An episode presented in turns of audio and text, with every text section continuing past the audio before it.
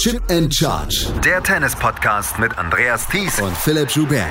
Auf meinsportpodcast.de. Carlos Alcaraz und Alexander Zverev mussten Matchbälle abwehren. Angelique Kerber ist so ein bisschen auf der letzten Rille in die dritte Runde gefahren.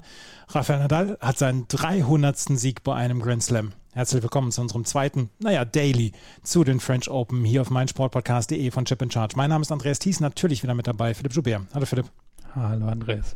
Ihr kennt Philipp immer als absoluten Temperamentsbolzen, der immer sehr, sehr laut ist. Heute muss er ein bisschen leise sein. Wir müssen beide etwas leiser sein. Wir nehmen um kurz nach eins, 1 Uhr Ortszeit auf und ähm, wir haben Nachbarn. Das ist der einzige Grund, weswegen wir ein bisschen leiser sind. Genau, genau, genau. Ja, aber wir haben trotzdem spannende Matches von gestern bzw. von heute zu besprechen. Und das erste Match, um das wir uns kümmern müssen, ist das von Alexander Zverev, der auf Sebastian Baez traf. Und wir haben schon vor der Auslosung oder während der Auslosung haben wir schon darüber gesprochen, naja, Sebastian Baez, das ist ein Spieler, der in diesem Jahr wirklich so ein bisschen seinen Durchbruch hatte nicht größer als Diego Schwarzmann, aber mit einer unglaublichen Vorhand gesegnet, hatte er das Turnier in Estoril gewonnen. Und hatte auch Alexander Zverev in Rom schon größere Probleme bereitet, beim 7 zu 6, 6 zu 3 damals für Zverev. Zverev musste sich damals strecken.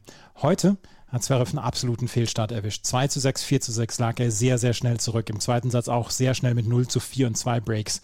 Dann konnte er sich ab Mitte des zweiten Satzes fangen und war dann bis zum vierten Satz der bessere Spieler. Im fünften Satz musste er allerdings einen Break kassieren. Und das ist ja vielleicht der neue Alexander Zverev, der sich hier durchgebissen hat, der bei einem Matchball gegen sich zwei, drei seiner besten Aufschläge im gesamten Match rausgeholt hat und dann am Ende das entscheidende Break gemacht hat und dieses Match mit 7 zu 5 im fünften Satz gewonnen hat. Philipp, das war ein Wechselbad der Gefühle von Alexander Zverev hier heute. Ja, du hast schon beschrieben, im Endeffekt hat es drei Phasen gehabt, das Match. Also erstmal eben dieses 2-6-0-4, da müssen wir sagen, da war die Leistung einfach nicht gut von Zverev. Die Bedingungen waren auch schwierig, das haben wir auch in anderen Matches gesehen. Es war einfach sehr windig und es ist ziemlich langsam immer noch gewesen und ich glaube, damit hatte Zverev Probleme. Und wenn wir dann gucken, von eigentlich dem 0-4 an bis, würde ich sogar sagen, erstes oder zweites Spiel des fünften Satzes hat es gut gemacht. Da hat er relativ aggressiv gespielt, da hat er gut aufgeschlagen und danach ist ihm das Match aber wieder ein bisschen entglitten. Und das Entgleiten, das kennen wir bei ihm, wie das läuft. Er wird eben relativ passiv. Er, ähm, ja, er wackelt ein bisschen beim Aufschlag und hat hier eben natürlich einen bayerischen Gegner gehabt, der in der Lage ist, schon offensiv wirklich Gas zu geben. Also wer das Match nicht gesehen hat oder Bayers noch nicht gesehen hat, der ist wirklich nur 1,71 groß, der hat aber eine sehr beeindruckende Vorhand, mit der er wirklich richtig in die Offensive gehen kann. Und das hat er dann in entscheidenden Momenten gemacht, vor allem wenn wir in den fünften Satz reingucken, stand 2-3 aus der Sicht von Zverev und da hat Bayers einfach ein sehr gutes Aufschlag Aufschlagspiel gegen oder vielmehr ein sehr gutes Return-Spiel gehabt gegen Zverev. Hat er sehr viel Druck aufgebaut, ist die Linien entlang gegangen, hat geschaut, dass er den Winner setzt, hat das dann auch bekommen und ist ein bisschen hektisch geworden. Und dann hat Zverev wirklich exzellente Defensive gespielt und zwei richtig gute Schläge die Linie entlang gehabt, hat zum 3-4 geholt und dann hätte man erwartet, ja gut, jetzt kippt das zu Zverev. Aber bei 4-5 kriegt Zverev keinen ersten Aufschlag rein und lässt sich dann, ich würde sagen, in fünf Ballwechsel verwickeln, wo wirklich er nur noch hofft, dass Baez ins Aussetzt. Und Baez schafft es aber dreimal einen Winner reinzubringen, kriegt dann eben diesen Matchball bei 30-40 den Wertsverre von einem sehr guten Aufschlag ab. Andere hätten ihn vielleicht zurückbekommen, aber man muss sagen, Baez ist nicht der beste Return-Spieler, hat im Moment gereicht und danach war Zverev klar der bessere Spieler. Also in dem 4-5-Spiel würde ich sagen, hat er gewackelt und das war dann auch der Zverev, den wir schon so häufig gesehen haben, der sich versteckt hat hinter der Grundlinie und der gehofft hat, dass Baez das für ihn erledigt. Aber der Aufschlag war dann am Ende da und dann hat er es auch verdient gewonnen, wobei es wirklich eine ziemlich enge Kiste zwischendrin war. Es war absolut eine enge Kiste zwischendurch und ähm, du hast es gesagt, er hat einfach nicht gut gespielt zwischendurch. Was mir aber gefallen hat, weil ihm wird ja auch gerne mal vorgeworfen, keinen Plan B zu haben. Was mir dann gut gefallen hat, vor allen Dingen im fünften Satz, dass er dann sehr häufig die Entscheidung am Netz dann auch gesucht hat, dass er dann auch versucht hat, aggressiv diese Punkte zu machen, weil er selber wahrscheinlich dann auch festgestellt hat, naja, dieser Grind hier hinter der Grundlinie, drei Meter hinter der Grundlinie, den werde ich hier gegen Sebastian Baez nicht gewinnen, weil Baez dann einfach auch sehr sicher ist von hinter der Grundlinie. Und das hat mir gut gefallen da heute.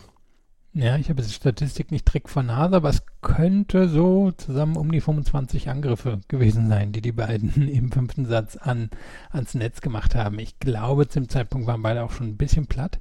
Wie gesagt, es waren richtig langsame Bedingungen und langsam heißt dann ja auch, dass es wirklich schwer ist, dort, dort nicht nur einen Punktabschluss zu finden, sondern es ist auch schwer, sich, sich zu bewegen. Und das hat man dann bei beiden irgendwann gesehen. Es war jetzt nicht wie in dem Parallelmatch, oder das wir gleich noch sprechen bei Alcaraz gegen Ramos Vinoas, wo da wirklich zwei Energizer-Bunnies über den Court gelaufen sind, sondern die beiden, die waren irgendwann ein bisschen platt. Ja, die waren beide ein bisschen platt. Ich meine, ähm, Alexander Zverev hat jetzt in der ersten Runde nicht so viel Kraft verbraucht, aber du hast es gesagt, diese Bedingungen waren heute sehr, sehr schwierig. Auch ähm, Carlos Alcaraz hatte damit seine Mühe heute, aber er hat sich durchgebissen und hat dieses Match gewonnen. Und ja, es gibt dann immer wieder die Vorwürfe, Alexander Zverev verbraucht zu viel Kraft in den ersten Runden. Und das kann man ihm gerne hier auch vorwerfen. Aber Sebastian Weiß, wir wussten es von vornherein, er ist ein gefährlicher Gegner. Und dass Alexander Zverev hier zurückgekommen ist, etc., das könnte ihm durchaus eine ganze Menge Selbstvertrauen geben. Vor allen Dingen, weil er jetzt gegen einen Gegner spielt, den er eigentlich unter normalen Umständen auf Sand im Griff haben müsste. Sehr, sehr viel Konjunktiv dabei. Kann man jetzt bei den nächsten beiden Matches sagen. Also wir wissen aber auch, für Zverev kommt es jetzt nicht darauf an, ob er den nächsten beiden Matches gewinnt, sondern ob er danach seine ersten Top-Ten-Spieler bei einem Grand Slam besiegt. Also da, da werden wir natürlich sehen, wo steht Zverev. Ich würde jetzt wirklich annehmen, dass er durch die nächsten beiden Matches durchkommt. Brandon Nakashima, gegen den hat er mal bei den US Open vor zweieinhalb Jahren, meine ich, gespielt. Der hat eine sehr gute Rückhand, der bewegt sich gut, aber der hat ehrlicherweise nicht den Aufschlag, um jetzt wirklich in einem Match gegen Zverev normalerweise mitzuhalten. Aufschlag, den hätte danach John Isner. Ähm, der könnte sein Viertrundengegner sein, aber der muss wirklich mehr erst an Zapata Miralles vorbei. Das ist so ein Challenger-Spieler, der aber ab und an mal auch Top 30 Tennis spielen kann. Der hat heute wirklich gegen Fritz sehr gut ausgesehen. Also es sind durchaus ja, Gegner, die werden Zverev nerven können, ärgern können, aber normalerweise sollte er jetzt nach der schwierigen Hürde, die bei es definitiv war, hier durch die nächsten beiden Runden durchkommen.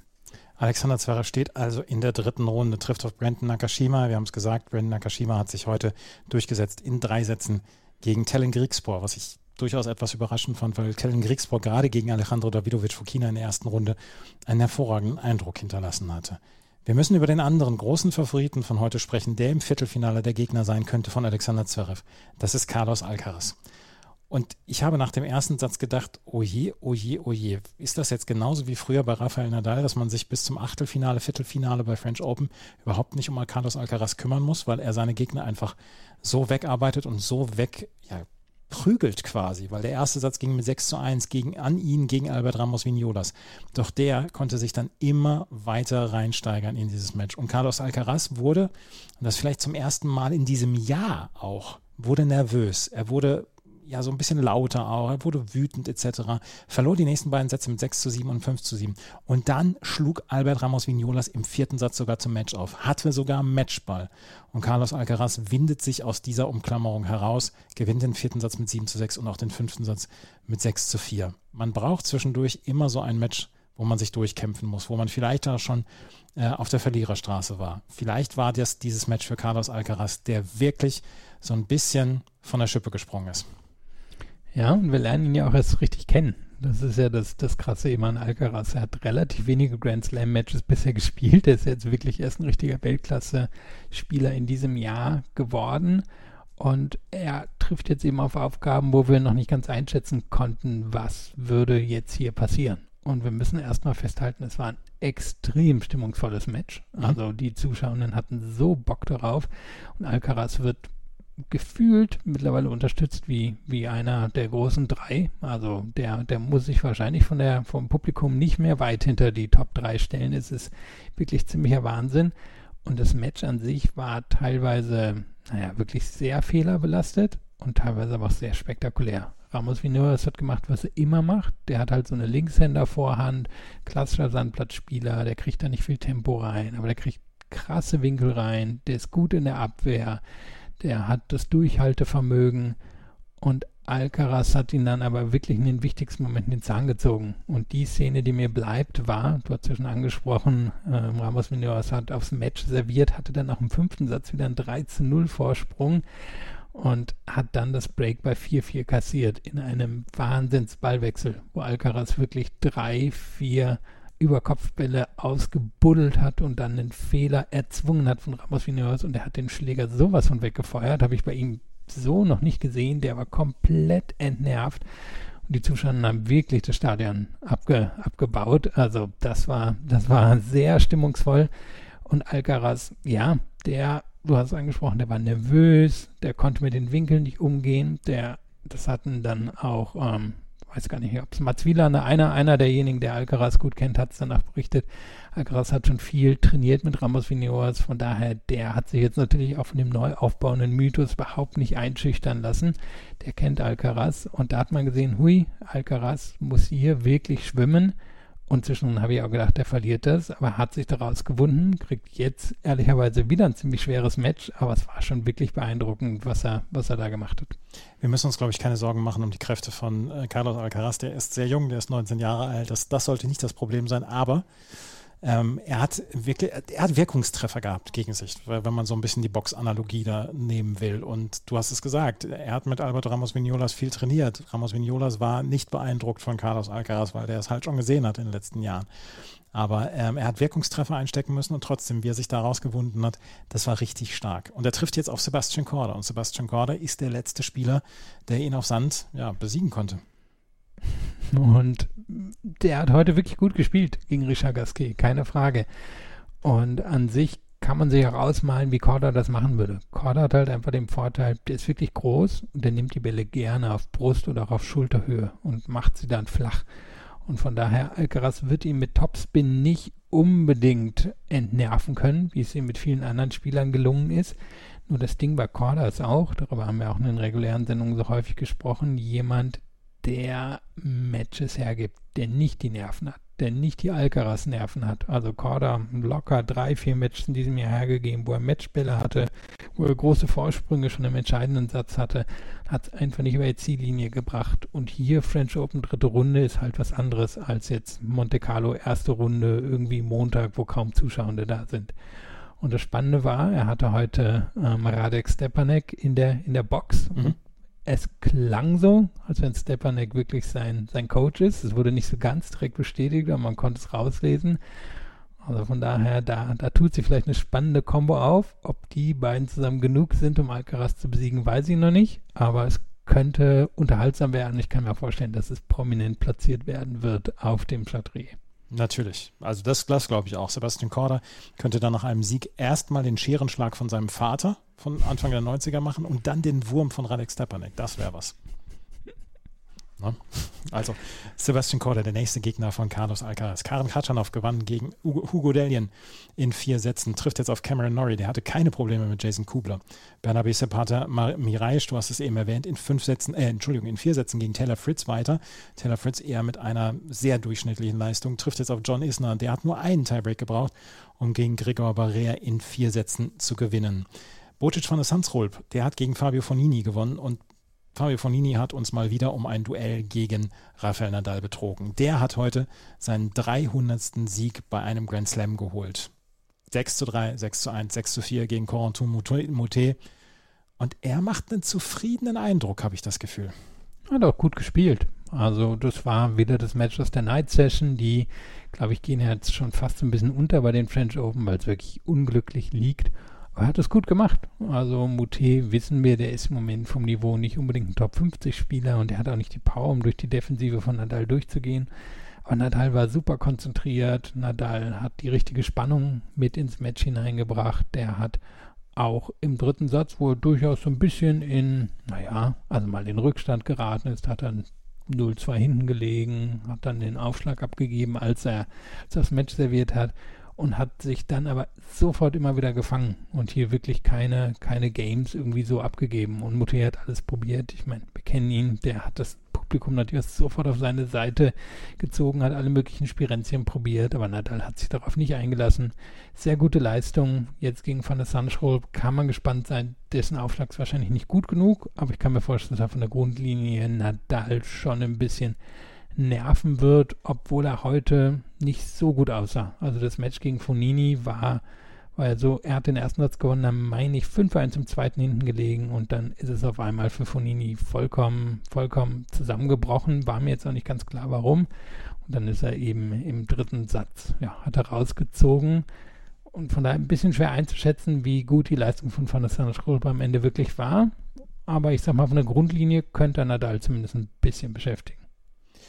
Botic van Stansrolp gegen Rafael Nadal. Also Filip Krajinovic gewinnt in vier Sätzen gegen Borna Gojo, hat damit seinen Sieg gegen Riley Opelka dann auch nachgelegt und trifft jetzt auf Felix Auger-Aliassime. Der hatte ja in der ersten Runde dieses äh, wirklich merkwürdige Duell gegen Juan Pablo Varias und hat jetzt gegen Camilo Ugo Carabelli äh, keine Probleme gehabt in drei Sätzen. Es gibt die Geschichte, dass Ugo Carabelli im Hotelzimmer nach seinem Erstrundenmatch gegen Aslan Karatsev umgekippt ist und sich deshalb Verletzungen im Gesicht zugezogen hat. Der war komplett mit Zinksalbe im Gesicht äh, zugekleistert und musste das hinterher in der Pressekonferenz erklären. Dann, was war seine Begründung?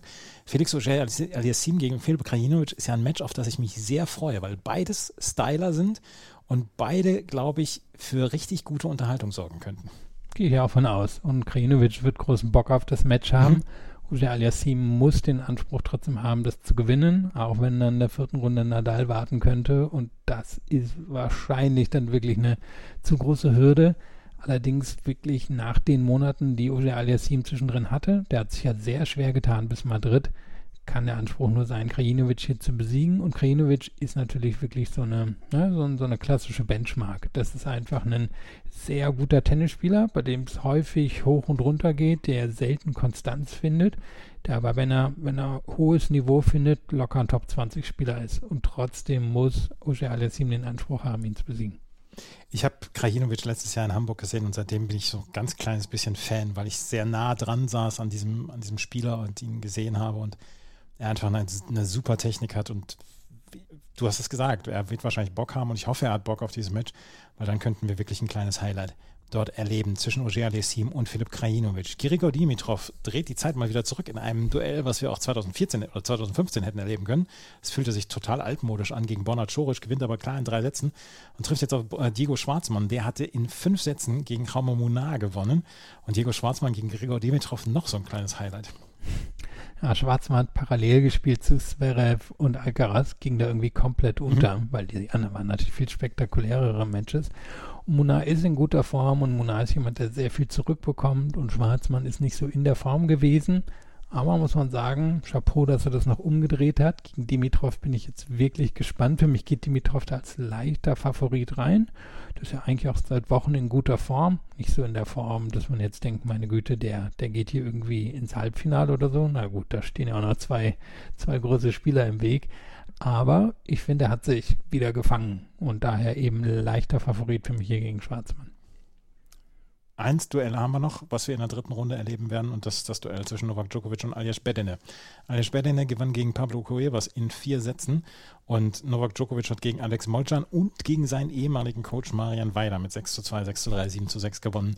Da haben wir vielleicht ein bisschen vorher mehr gemacht, als es dann am Ende war. Alex Molcan hatte nicht wirklich eine Chance gegen Novak Djokovic. Nee, und auch im dritten Satz, den Djokovic mit 7-6 gewonnen hat, hat er eigentlich schon mit dem Break vorne gelegen. Ich meine, es war zwischendrin 4-2 und dann, das haben wir auch bei ihm schon ein paar Mal gesehen, war so ein bisschen kurz die Luft raus und hat da Molchan reingelassen. Und Molchan ist ja auch jemand, der durchaus stylisches Tennis spielt. Und da ist das Publikum drauf abgegangen und dann ja, war das 15 Minuten eine, eine, enge Geschichte und dann hat Djokovic das aber zugemacht im Tiebreak. Und Molchan, ja, denke, der wird schon noch weiter nach oben kommen im Ranking, eben wirklich ein Linkshänder, der, der wirklich Punkte beenden kann, aber hier ziemlich klassisch an Djokovic zerschellt und dasselbe wird natürlich auch mit Bedene passieren.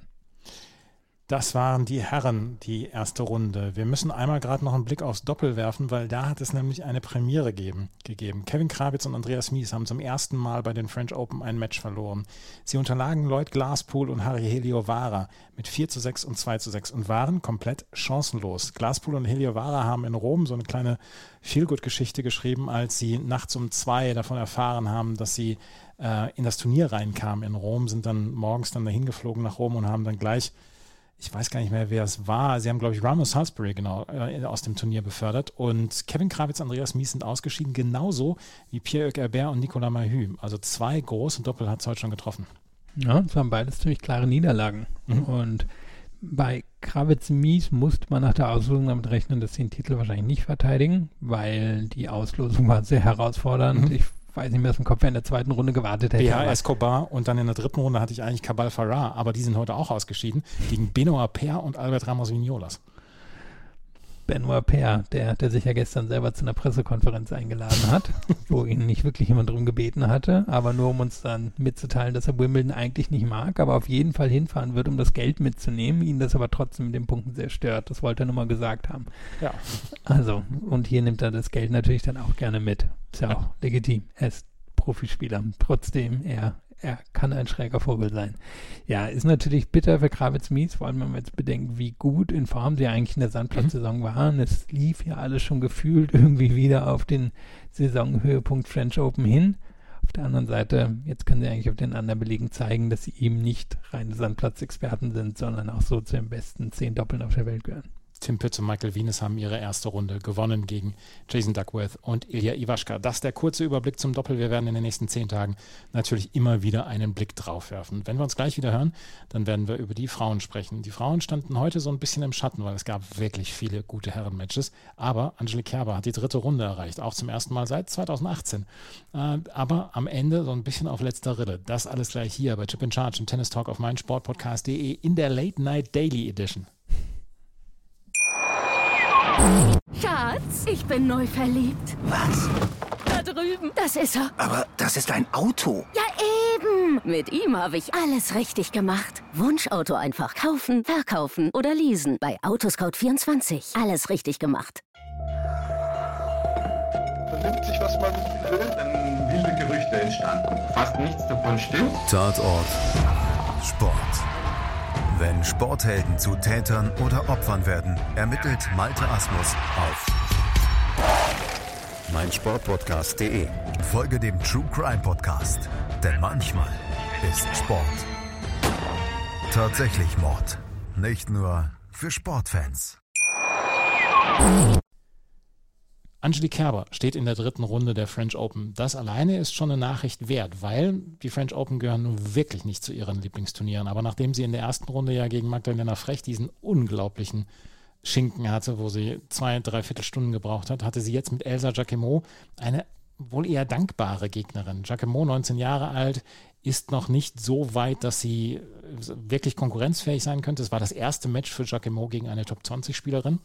Und Angelique Kerber hatte im ersten Satz auch überhaupt keine Mühe. Mit 6 zu 1 gewann sie. Aber im zweiten Satz merkte man ihr die Müdigkeit an. Sie war sehr häufig einen Schritt zu spät. Es war insgesamt sehr, sehr mühsam und man merkte ihr die letzten sechs Matches an. Und sie hatte wenig Pause. Sie hat am, sie hat vorgestern relativ spät gespielt erst und dann heute gleich um 12 Uhr auf dem Chatrier. Auf dem Chatrier zu spielen ist natürlich eine Belohnung, aber um 12 Uhr mal gerade anderthalb Tage dazwischen zu haben, das ist nicht ganz leicht. Kerber hat sich durchgebissen mit 6 zu 1 und 7 zu 6 und war hinterher sehr, sehr glücklich, dieses Match gewonnen zu haben.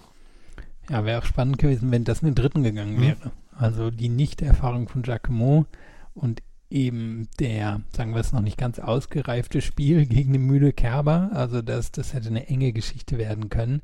Giacomo hat mir an eigentlich im zweiten Satz ganz gut gefallen. Es waren halt Ansätze da, aber man sieht halt, dass es noch ein bisschen dauern wird, bis sie, bis sie irgendwie durch, durch, naja, sagen wir mal, durchstoßen wird in die Top 80 oder Top 50 oder so.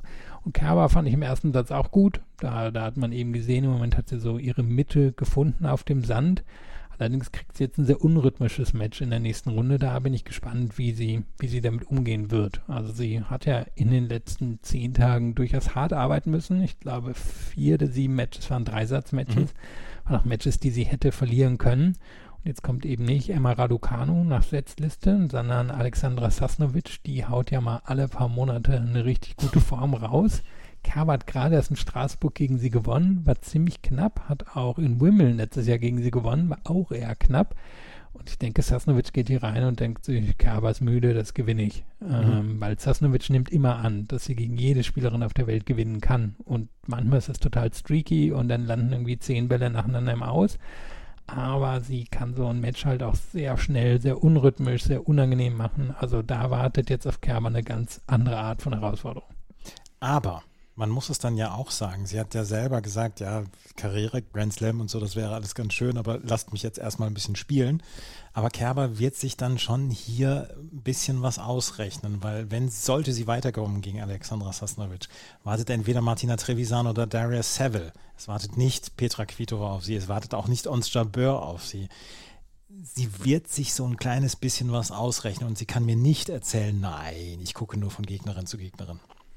Na, sagen wir so, die ganze untere Hälfte ist jetzt natürlich offen. Mhm. Allerdings hat sie das Problem, dass im Viertelfinale eine aus Bencic, Fernandes, Anisimova und Muchova warten würde.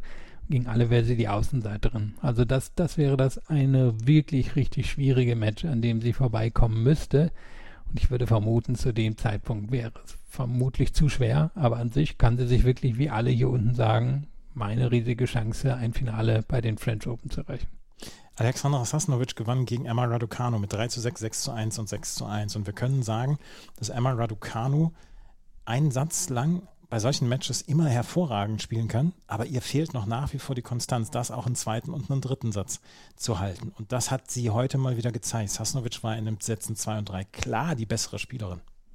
Ja, ist auch für sie wirklich ein unrhythmisches Jahr gewesen. Ne? Also sie hat teils frühe Niederlagen gehabt, sie war jetzt ein paar Mal verletzt. Ich habe das Gefühl, sie hat sich eben auch noch nicht ganz an die Tour gewöhnt. Ähm, wir hatten ja heute dann auf Twitter gesehen, dass was wurde mir unterstellt, dass ich gesagt habe, du aber eigentlich dass gesagt sie, hast? Dass sie bei den Grand Slams dieses Jahr kein Mal das Achtelfinale erreicht. Und das ist meine Vorhersage gewesen. Und ich bin ein einziges Mal, glaube ich, richtig liege ich hier und deswegen habe ich das dann gleich mal widersprochen. Kannst dich an meine noch erinnern? Du hast gesagt, dass sie äh, irgendwann mindestens Viertelfinale erreicht. Nee, ich habe gesagt, sie wird das ja in den Top Ten beenden. Ah. Also da wäre noch einiges an Arbeit gefragt. Bin jetzt eigentlich bei ihr wirklich gespannt auf den Rasen. Also ich gehe davon aus, dass wir auf dem Rasen und schnellen Hardcore eine andere Raducanu sehen werden, wo es nicht so physisch ist, wo sie eben wirklich ihr Talent nutzen kann, die Bälle super früh zu nehmen, wo sie auch mehr Power entwickeln kann. Also Kerber gegen Raducanu würde ich zum Beispiel sehr gerne mal auf dem Rasen sehen. Ich kann mir vorstellen, das ist ähnliche Kragenweite.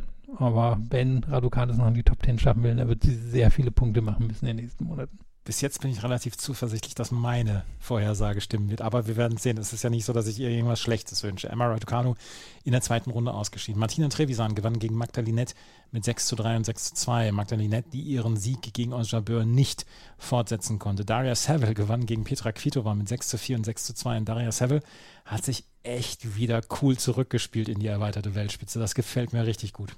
Ja, und war hier auch die bessere Spielerin. Also man sieht Kvitova an, dass die Ziellinie vielleicht langsam erreicht ist. Kann sie nochmal eine Runde dreht, ich weiß es nicht, aber hier hat man dann einfach den Unterschied gesehen bei der Energie. Und das bringt Seville natürlich immer mit. Die ist wirklich so ein Energizer Bunny, die hat immer Bock. Und Kvitova hatte natürlich auch heute Lust, aber hatte, hatte einfach nicht viel entgegenzusetzen. Und jetzt bin ich gespannt. Trevisian ist ja auch eine, die immer gute Laune hat. Also die lächelt ja eigentlich immer gegen Seville. Das Match wird untergehen, weil äh, eben sind keine beiden prominenten Spielerinnen. Aber ich kann mir vorstellen, da, da werden gute Vibes sein, da wird gute Energie sein. Die beiden haben Bock. Und das könnte ich mir vorstellen, wird ein unterhaltsames Match. Trevisan gegen Seville. Wir haben, wir haben noch weitere Matches, die wir durchgehen können. Elise Mertens ist per Walkover weitergekommen. Marie Buskova musste wegen einer Covid-Erkrankung dann zurückziehen, beziehungsweise Covid-Infektion. Genauso wie Maya Sherif, die auch wegen einer, nein, die hatte, die hatte sogar die hat das Bein gebrochen. Bein gebrochen hat sie, genau. Tamara Sidancek ist auch schon in der dritten Runde. Aber wer ganz kurz, wer, wer eben auch eine Covid-Erkrankung hat, war Barbora Kratschikova. Genau. Schon ausgeschieden im Einzel, aber dann im Doppel jetzt kann sie auch. Muss man aus dem Doppel zurückziehen, genau, so, so war es, genau. Ähm, Elise Mertens zum ähm, 17. Mal, glaube ich, hintereinander steht sie jetzt in der dritten Runde eines Grand Slam Turniers. Das letzte Mal, dass sie ausgeschieden ist vor der dritten Runde bei einem Grand Slam, war bei den US Open 2017. Sie trifft jetzt auf Varvara Graceva. Die hat gegen Ayla Tomljanovic ein ganz wildes Match mit 7 zu 5 im dritten Satz gewonnen. Elise Mertens, Meisterin der Konstanz. Ja, und er ist auch länger verletzt gewesen mhm. und, glaube ich, eben noch eine Covid-Erkrankung auch oben drauf gehabt vor ein paar Wochen. Also bei der lief es eigentlich so gar nicht in diesem Jahr, aber irgendwie hat sie sich hier wieder rein, rein lavriert. Ist natürlich die Favoritin gegen Gratschewa in der dritten Runde. Danach könnte allerdings unter Umständen Kaya Kanepi warten. Von daher muss man sagen, die hat heute auch wieder ein gutes Match gespielt und auch Coco Goff. Ich meine, du hast ja, glaube ich, ins Halbfinale getippt. Ich habe dann, dem du das gemacht hast, Sloan Stevens da, da reingesetzt, aber die hat heute ein gutes Match gespielt. Also Coco Goff ist in guter Form und hier vielleicht im Moment auch wirklich die Favoritin von den übrig gebliebenen Spielerinnen in diesem Teil der Auslosung. Coco Goff hat gegen Alison van Oudwank mit 6 zu 1 und 7 zu 6 gewonnen und Kaya Kanepi hat ihren Sieg gegen Gabini Muguruza mal bestätigt durch ein 6 zu 4, 6 zu 4 gegen Beatrice Haddad Maia. Wir haben Sloane Stevens, die in drei Sätzen gegen Sorana Kirstea gewonnen hat und die trifft jetzt auf Diane Paris aus Frankreich. Diane Paris, die in der ersten Runde Barbora Krejcikova besiegt hatte, gewann auch gegen Camila Osorio mit 6 zu 3 und 6 zu 3. Dass Sloane Stevens jetzt in der dritten Runde hier steht, damit habe ich nicht unbedingt gerechnet. Ah, aber wer damit gerechnet hat, das ist Philipp Joubert, der sie ins Halbfinale getippt hat. Ja, und das Kuriose an dem Match hier war wirklich, äh, Kirstea hat 6-3-2-0 geführt ja. und hat dann zwölf Spiele in Folge kassiert. Also was soll man dazu sagen? Das, das war klassisch Kirstea, aber man muss eben auch sagen, Stevens macht's gut. Und Stevens ist ja, ist ja hier auch im Moment. Die, die ist in Form. Also, die hat im Moment auch richtig Bock, in ihren Pressekonferenzen die Wimbledon-Geschichte hoch und runter zu diskutieren. Die ist ja so seit Jahren, naja, eben wirklich die engagierteste Spielerin überhaupt in den, in den ganzen Sachen, sitzt auch im Spielerinnenrat etc. Und die, hier hat man das Gefühl, die hat wirklich alles gelesen dazu und jedwede, jedwede Regel im Kopf. Und die, die hat Spaß im Moment daran. Und kriegt jetzt ein spannendes Match, denn Diane Paris, wie sie zumindest vom Publikum gerufen wurde, die hätte ich gedacht, geht wirklich als Außenseiterin das Match gegen Osorio. Osorio ist eine der kommenden Sandplatzspielerinnen.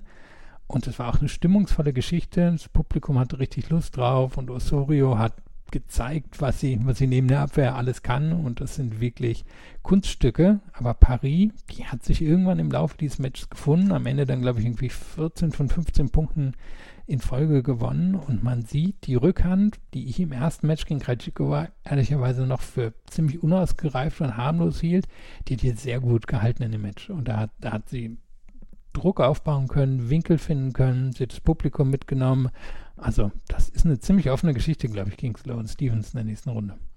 Dann haben wir noch ein paar Match Matches. Da haben wir dieses sehr, sehr, sehr, sehr spektakuläre Eckchen in diesem Draw. Belinda Bencic gewinnt gegen Bianca Andrescu mit 6 zu 2 und 6 zu 4. Trifft auf Leila Fernandes. Die hat gegen Katerina Sinjakova sehr leicht 6-3, 6-2 gewonnen.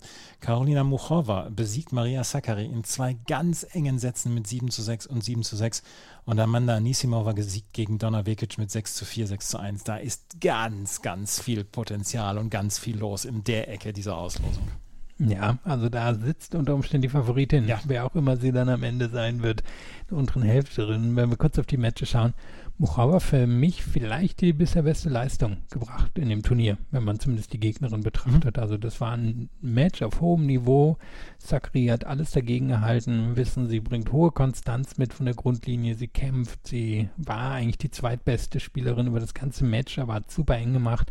Muchauer hat alles geboten, was man von ihr kennt. Wirklich, ähm, die, die kann ja alles am Ball. Also Spins, ähm, wirklich schöne Slice-Bälle, super Netzangriffe, gute Aufschläge, nervlich mal wieder ein bisschen geflattert, wie wir das von ihr kennen. Und sie war ja in den Top Ten, bevor sie so lange verletzt war. Also sie, sie hat das Niveau heute gebracht und es hätte auch ein Top, also es hätte auch ein Viertelfinale sein können.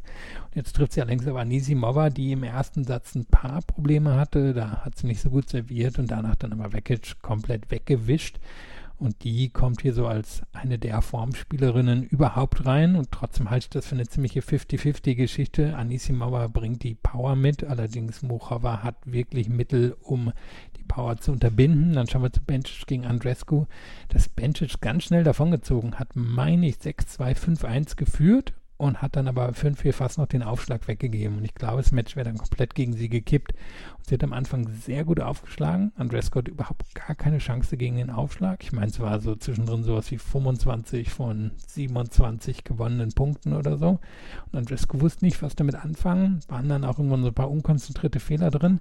Aber als sie einmal Blut gerochen hat beim 5-1, ich meine, hat sie einen Aufschlag gehalten und hat sie wirklich hohen Druck auf Bencic aufgebaut. Und Bencic hat sich noch irgendwie bei Ziellinie gerettet. Aber es könnte sein, dass das Bencics härteste Gegnerin hier auf dem Weg sehr weit in das Turnier war. Und jetzt trifft sie eben auf Fernandez.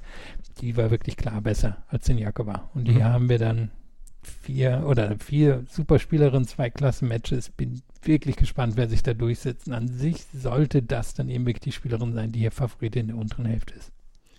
Jill Teichmann hat mit 6 zu 4, 6 zu 1 gegen Olga Danilovic weiter mal wieder dafür gesorgt, dass man ihre Sandplatzform nicht unterschätzen sollte. Und sie trifft auf Viktoria Azarenka. Die hat gegen Andrea Petkovic mit 6 1, 7 6 gewonnen. Der erste Satz ist sehr, sehr schnell vorbeigegangen. Äh, Andrea Petkovic hatte das erste Aufschlagspiel, da ist, glaube ich, sieben oder achtmal über Einstand gegangen, bevor sie es verloren hat. Dann ging der erste Satz relativ schnell vorbei, weil Azarenka super retourniert hat und in den Rallyes nur dominiert hat. Im zweiten Satz aber konnte Petkovic, hat so ein bisschen bossy dann auch gespielt, hat so ein, so ein bisschen Brust raus und, und äh, wirklich auch mal Azarenka gezeigt, ich bin noch da und hat wirklich richtig gut gespielt. Und Im zweiten Satz war es ein Spiel auf sehr hohem Niveau. Petkovic kam in den Tiebreak, hatte auch Chancen, um diesen Satz dann zu gewinnen, aber verliert den Tiebreak mit 7 zu, äh, 7 zu 3. Viktoria Azarenka gegen Jill Teichmann, auch ein Match, auf das man sich, glaube ich, freuen kann. Auch wenn ich im Moment sagen würde, dass Teichmann für mich die klare, die, nicht die klare, sondern die knappe Favoritin ist. Ja, so 60, 40 oder so würde ich, würde ich dir zustimmen. Einfach dafür ist Azarenka nicht konstant genug. Man hat gegen Petkovic gesehen, was sie immer noch auszeichnet. Der Return ist einfach immer noch hervorragend. Sicherlich Top 5 auf der Tour.